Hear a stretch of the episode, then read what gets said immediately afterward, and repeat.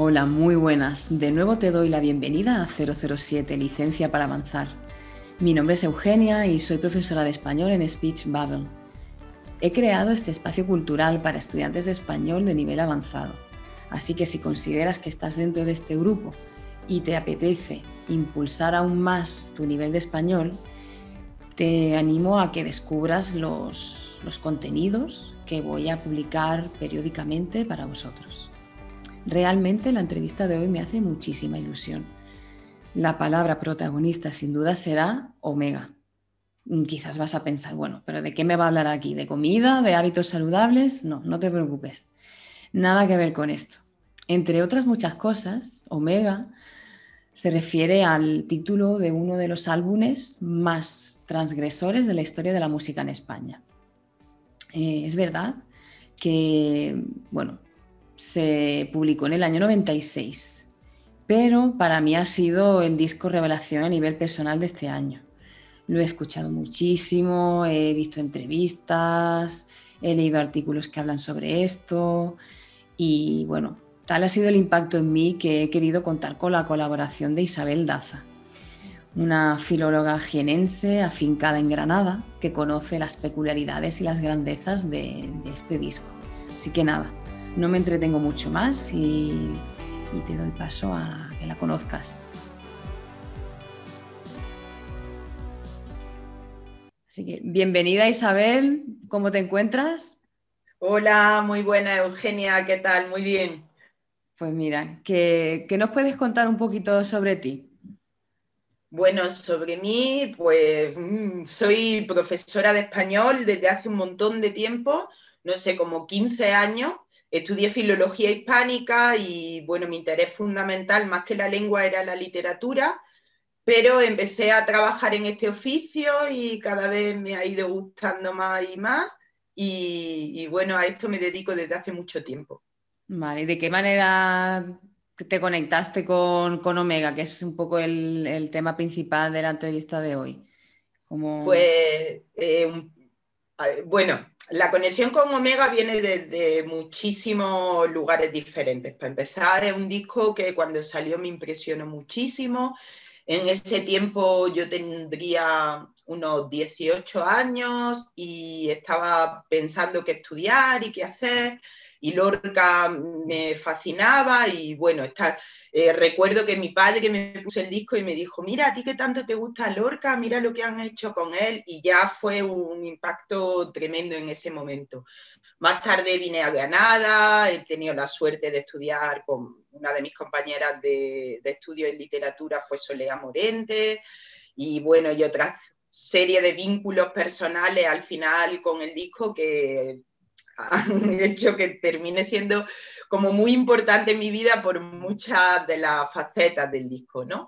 Pero muy en concreto en el trabajo y sobre todo en el trabajo de profesora de, español para extranjeros, pues Omega me dio una oportunidad porque eh, a mí me, yo venía del, del mundo de la literatura, era estudiante de doctorado cuando empecé a dar clases de español y me, molestaba un poco que se esperara de un profesor de español algo así como que funcione como un camarero de la lengua y, que haga un servicio para turistas y que enseñe de una forma superficial, porque no sé, yo creo en la enseñanza, soy profesora de vocación y me parece que cualquier espacio para pensar, para romper barreras es bueno, da igual en qué lengua estemos, incluso aunque estemos en varias lenguas funcionando.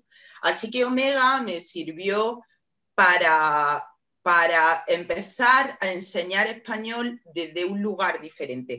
No para enseñar vocabulario y gramática y comunicación y cultura, sino para tomar nuestros elementos culturales, o al menos los que han marcado nuestra cultura de una forma muy especial, y, empezar desde ahí, ¿no? Trabajar desde ahí, explorar desde ahí.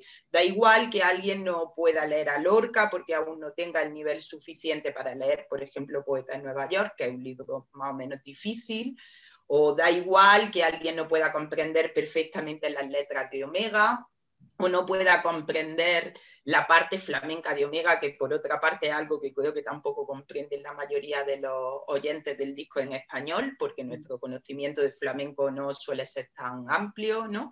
Da igual que no puedan entender eso, pero no da igual que no, que no les transmitamos algo de lo que nuestra cultura ha creado un nuevo imaginario colectivo y que compartimos, ¿no? No es solo de qué hablamos, sino de, dónde nace nuestra lengua. Y eso me parecía muy importante, así que Omega se convirtió en una de las primeras unidades en las que me lancé con algo en apariencia muy difícil para un extranjero y vi que funcionaba muy bien, eh, que que la ruptura con lo que esperas de una clase de español hacía que los estudiantes estuvieran todavía mucho más motivados y mucho más interesados. Y bueno, y a partir de ahí casi una, abrí una nueva forma de, enseñar porque es lo que hago, ¿no? Mis clases parten un poco siempre de o María Zambrano o, no sé, o, o, cualquier, o un anuncio o lo que sea, pero digamos que le entramos a la lengua desde la cultura. Vale, muy bien. Probablemente muchos de los oyentes no conocerán lo que es el manifiesto Canción del Sur. ¿Tú podrías explicar un poquito de qué va esto y por qué Omega puede encajar aquí? Em, bueno, más que que encaja, no oh. sé si es mucho decir a lo mejor que Omega encaja ahí, pero yo diría que Manifiesto Canción del Sur fue un paso necesario. Manifiesto Canción del Sur es fundamentalmente un movimiento cultural, aunque tiene muchas facetas, que integra muchos poetas, cantautores y gente de la cultura de los años, no sé, 70, 80 en, Granada, ¿no? 70, imagino que un poco antes. Yo no soy una conocedora del tema eh, muy profundo, pero entre los firmantes de Manifiesto Canción del Sur, que estaba también Carlos Cano, Antonio Mata, y hay una figura muy importante que es Juan de Losa. Juan de Losa es un poeta, un poeta prestidigitador, se llamaba él a sí mismo, que como poeta su trabajo es muy interesante, pero fundamentalmente eh, aporta el cuidado de la obra de Lorca a un extremo que no os podéis imaginar. Él fue fundador de la Casa Museo García Lorca, director de la misma durante muchos años, atesorador de cualquier evento cultural relacionado con Lorca y un promotor cultural increíble también, ¿no? Y este Juan de Losa y el grupo de Manifiesto Canción del Sur hacen una cosa muy importante que es tomar símbolos que en ese momento eh, habían sido, digamos, expropiados, se le habían robado al pueblo por el fascismo. Tenemos muy claro la bandera, el himno, otros tantos que nosotros asociamos al fascismo, pero en ese momento eh, digamos que era absolutamente todo, también la música, por supuesto el folclore, desde luego el flamenco, algunos géneros muy específicamente como la copla, estaban totalmente ligados a la ideología fascista, pero no, no porque fueran fascistas, sino porque el fascismo había robado esos símbolos que eran previos, en muchos casos republicanos y anteriores. Los del Manifiesto Canción del Sur ya hacen una síntesis muy interesante entre la tradición y lo que en ese tiempo es su vanguardia. Y hacen un trabajo de recuperación de la música popular y folclórica, de despojo de, los matices fascistas, interesantísimo que a mí personalmente es algo que estoy por estudiar, digamos. Me parece que es un paso necesario para esa otra, más que síntesis choque que busca Omega, entre la tradición, lo que ya en ese momento es la tradición, la tradición flamenca y la tradición lorquiana, y la vanguardia, que es algo que de alguna forma también late en Poeta Nueva York que es justamente el choque vanguardista del Lorca tradicional. O sea que esa tensión tradición-vanguardia va pasando por muchos eh, pequeños pasos, no es un proceso de una vez, sino un proceso escalonado, y digamos que uno de los escalones sería el Manifiesto Canción del Sur. ¿no? Eh, para mí un paso necesario para llegar a Omega, no el único, ¿eh? creo que Omega hunde sus raíces mucho más lejos, ¿no? Está el Festival del Cante Hondo, cuyo centenario celebramos en un par de años, en el 22, se celebró en 1922, ese es otro gran momento de recuperación de las formas populares, que en ese caso lo llevan a a cabo Falla y Lorca, eh, y de elevación de la cultura popular a, la cultura con mayúsculas, ¿no? Al fin y al cabo todos están trabajando un poco en, devolverle al pueblo lo que es del pueblo, digamos, teniendo en cuenta que el concepto de pueblo está bien manchado ya. ok, y bueno, realmente el, disco de Omega bueno, fue como algo súper innovador, no tenía nada que ver con lo que se había hecho en otras cosas y entran en juego como, o sea, hay un escenario común entre lo que es la obra de Leonard Cohen, un artista internacionalmente conocido de Canadá que le interesa mucho Lorca, y ahí también se establece una conexión entre Morente, Enrique Morente, el cantador de flamenco, junto con Lagartija y todo ello, vamos, gira en torno a lo que es el a lo que es la poesía de Lorca. ¿Cómo surge entonces la idea de este disco? ¿Cómo, cómo surge la chispa para esto? Bueno, no soy yo la mejor persona para hablarte de cómo surge esa chispa, y están Antonio Arias o Soleá Morente y su hermano, que seguro saben de sus padres mucho más que yo, y además estuvieron en los directos eh, de 2006, 2008, en fin, hay gente más, más, que sabe mucho más. Ahora, yo más bien en un plano teórico, ¿no? Algo así, te diría que eh, Juan de Losa, del que acabamos de hablar, Em, recibió a Leonard Cohen cuando viene a visitar la casa de Lorca. Juan contaba que Leonard Cohen se puso en una postura de yoga y se pasó así todo el día intentando conectar con el alma de Lorca. ¿no? Esa visita es del año 86. No sé qué relación tiene esa visita con el hecho de que Enrique Morente quisiera eh, cantar las canciones de Leonard Cohen en español y, a su estilo, digamos. ¿no? Sé que Enrique tenía contacto con Alberto Manzano, que es el traductor de Leonard Cohen al español, y no sé si, son, eh, eh, si la visita influye en este deseo de Enrique o son, pues, no sé, cosas que van pasando al mismo tiempo, ¿no?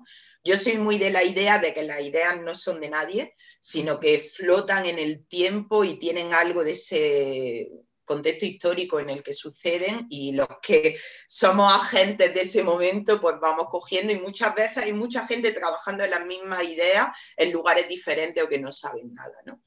Pues este, creo que el caso de Omega es uno de estos. El caso es que Enrique estaba interesado en ponerle, en cantar en español a Leonard Cohen, por una parte, y por otra parte tenemos a otra figura fundamentalísima en esto que es Jesús estaba trabajando en otra cuestión. Jesús Arias, que, cuya obra es un absoluto diálogo con Federico García Lorca, diálogo de tú a tú, un diálogo entre iguales Jesús estaba planteándose cómo llevar a Lorca a un extremo, por decirlo de alguna manera, o cómo practicar las propias obsesiones lorquianas en su obra. Entonces Jesús se plantea cómo practicar la teoría del flamenco de Lorca, ¿no? Todo su, eh, idea sobre el cantejondo y otras tantas, y, y, también sus teorías musicales, cómo aplicársela al poema Omega en concreto, ¿no? Y se le ocurre que la mejor manera de practicar el Lorca es buscar la voz de un flamenco, pero, pero Jesús cuando piensa en flamenco básicamente está pensando en Enrique Morente. Así que, eh, bueno, Jesús y sus hermanos salen a buscar a Enrique Morente para contarle lo que estaban pensando y se encuentran y da la casualidad que Enrique está trabajando en los temas de Leonard Cohen.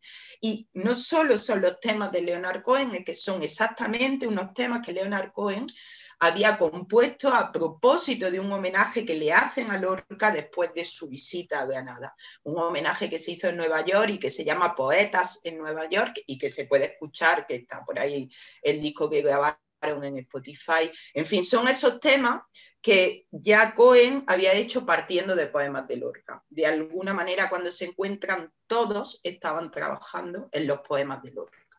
¿no? En los poemas de Lorca y además curiosamente no de ningún libro más o menos flamenco de Lorca, no del Lorca del que el propio Lorca reniega diciendo que le llaman el poeta de los gitanos y de la gitanería y que no le interesa en absoluto, sino del Lorca menos propicio al flamenco, que es el Lorca surrealista, el Lorca de poeta en Nueva York. ¿no? Y donde el lenguaje es absolutamente rompedor y es la, también la evidencia de un choque o de muchos choques.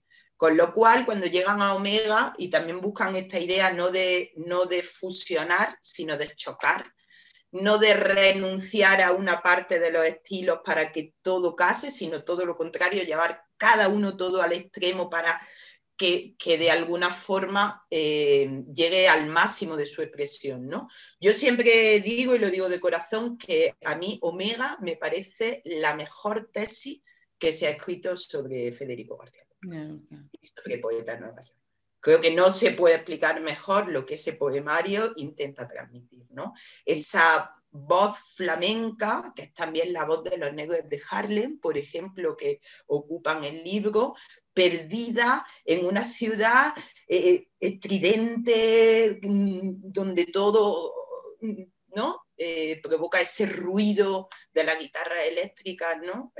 Me parece que, no existe una forma mejor de explicar Poeta Nueva Sí, es una joya, sin duda. Muy bien. Y como comentas, muchas de las canciones del disco están extraídas del libro de Poetas Nueva York. ¿Tú con cuál te quedarías de las canciones que hacen referencia al libro? No sé si tienes alguna como, vale, me gustan muchas, pero con esta quizá me, me decantaría por esta, no sé. Ah, me gustan todas, me gustan mucho todas. No sé, le, eh, especialmente me gusta mucho Ciudad sin sueño, me encanta eh, La caña, que es el estilo flamenco, eh, o sea, es una caña en realidad, aunque no lo parezca. Y, me gusta esa sensación de desolación, de, de yo escindido totalmente de la naturaleza. Me encanta el poema también, pero, pero creo que no puedo elegir. ¿eh? Exactamente. Es un disco lleno de expresividad y de... Me gustan todas las canciones, todas te llevan a lugares oscuros, todas te provocan un pequeño temblor. Sí, tienen su propia personalidad dentro del disco en sí, vale. Y también me encanta Poeta en Nueva York, ¿eh? soy de la opinión, me encanta Lorca y aparte le tengo como un cariño especial, pero soy de la opinión que Poeta en Nueva York es mejor que el propio Lorca. Creo que es un libro que supera a su autor incluso. Entonces ya partiendo de ahí, no sé, yo creo que Poeta de Nueva York es una de las cimas de la poesía universal. Bueno, y así está considerado hoy. ¿no? A día de hoy, pues sí. Como comentas, mm, quizá el disco a veces cuesta un poquito como acercarse a él, ¿no? Es decir, que no es un disco que entre como fácil y que a veces, bueno, hay que estar en, una actitud concreta o en una, en una emoción concreta como para saber ver todo lo que tiene. ¿Tú podrías dar algún consejo de cómo podríamos, mira, tanto como tú has dicho, que no solo es difícil a veces para los estudiantes de español, que incluso a veces para los propios nativos, si tú no estás acostumbrado o acostumbrada a ese tipo de, bueno, de texto, de, de, música y tal, ¿cómo lo podríamos, o cómo, lo, cómo dirías tú de poder explotarlo, de poder acercarse a él, al disco? Bueno, como disco, como un disco que escucha, no sé, cada cual encontrará su manera y tendrá sus momentos, ¿no? Pero pensando en cómo explotarlo en una clase de español y cómo hacer que nuestros estudiantes se puedan acercar al disco. Yo eh, normalmente trabajo precisamente las emociones que suscitan las canciones, por aprovechar justamente lo que tiene de, de provocar cierta tensión, ¿no? Intentar hablar desde ahí.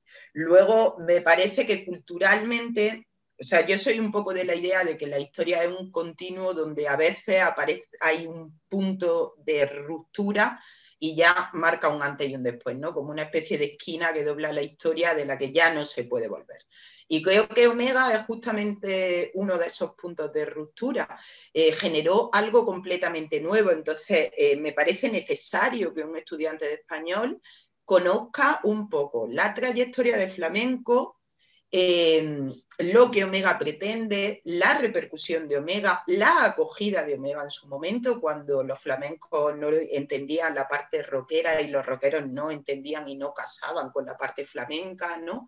Y cómo como algo que al principio no le gusta a nadie termina convirtiéndose en el disco por encima de los discos, porque decíamos antes de Poeta en Nueva York, pero también creo que se puede decir hoy que Omega es el disco más reconocido de nuestra historia, ¿no?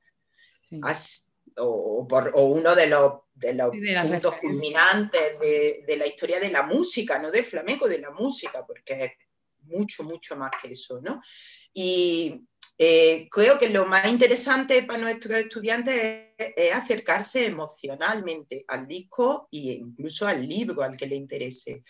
Ni la poesía, ni creo que la música, ni nada eh, para nuestros estudiantes no se trata de entender literalmente, de ir palabra a palabra, sino de comprender algo, ¿no? Ese, ese no sé qué que quedaba luciendo del que hablaba Fray Luis, ¿no? Esa, ese, o el duende del que hablaba Lorca, ¿no? Ese eso que no se puede explicar precisamente con palabras, es un material muy interesante para trabajar en una clase de lengua, porque aunque parezca una paradoja, eh, va por ahí.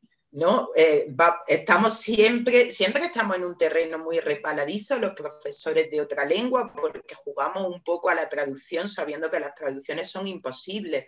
Entonces, a veces es muy eficaz trabajar desde un lleno emocional al que todavía no le ha puesto nuestro estudiante nunca palabras, ni en su lengua ni en la nuestra. Si la primera vez que lo hace, lo hace la nuestra, tal vez ahí está imitando un poco la forma de aprender de los niños pequeños, ¿no? Dejarse llevar, eh, decir, hablar. Yo juego un poco a eso. Vale. También existen otras explotaciones, claro, se puede ir poco a poco, se puede empezar con la biografía y ver el viaje de Lorca a Nueva York y ver el viaje de Leonard Cohen a Granada y la vida de Enrique Morente y pues se puede secuenciar como cualquier actividad más convencional en la clase. Pero también se puede jugar a la ruptura y al choque y a ver, ahora decirme qué os parece esto. Conectar con lo interior. Claro, exacto, exacto. Muy bien. Pues Estupendo, o sea, mm, muy interesante todo lo que has dicho. Me espero que, los oyentes se animen a descubrir este disco que, bueno, para mí a nivel personal ha sido una revelación este año, a pesar del tiempo que tiene ya, pero no sé, no había conectado no, tan de lleno hasta, hasta este año y por eso lo quería rescatar aquí. Eh, creo que es como un broche final ¿no? de año 2020, aniversario, décimo aniversario de muerte de, Enrique Morente, aniversario de la muerte de Enrique Morente. El domingo 13 va a ser 10 años de, su muerte y sí, nos acordamos. exactamente. Pues un placer, muchísimas gracias Isabel por, tu, por todo lo que nos has contado y que te vaya muy bien y estamos en contacto para una posible nueva colaboración. ¿Vale? Bien, muchas gracias, Eugenia. Eh, gracias a ti, gracias a, tus oyentes también. Y nada, le, animo a que escuchen el disco, por supuesto, pero también a que no tengan miedo. Eh, no hay cuestiones difíciles y fáciles en otra lengua ni en la nuestra. Hay ganas de experimentarlo. y claro, y recordar siempre una vez más que una lengua es mucho, mucho, mucho más que un sistema de palabras, ¿no? Es algo que tiene unas raíces profundas en la cultura y el que quiere llegar lejos tiene que abrir ese camino. Exacto. Vale, un placer oírte. Muchísimas gracias. Igualmente, muchas gracias, Eugenia. Adiós.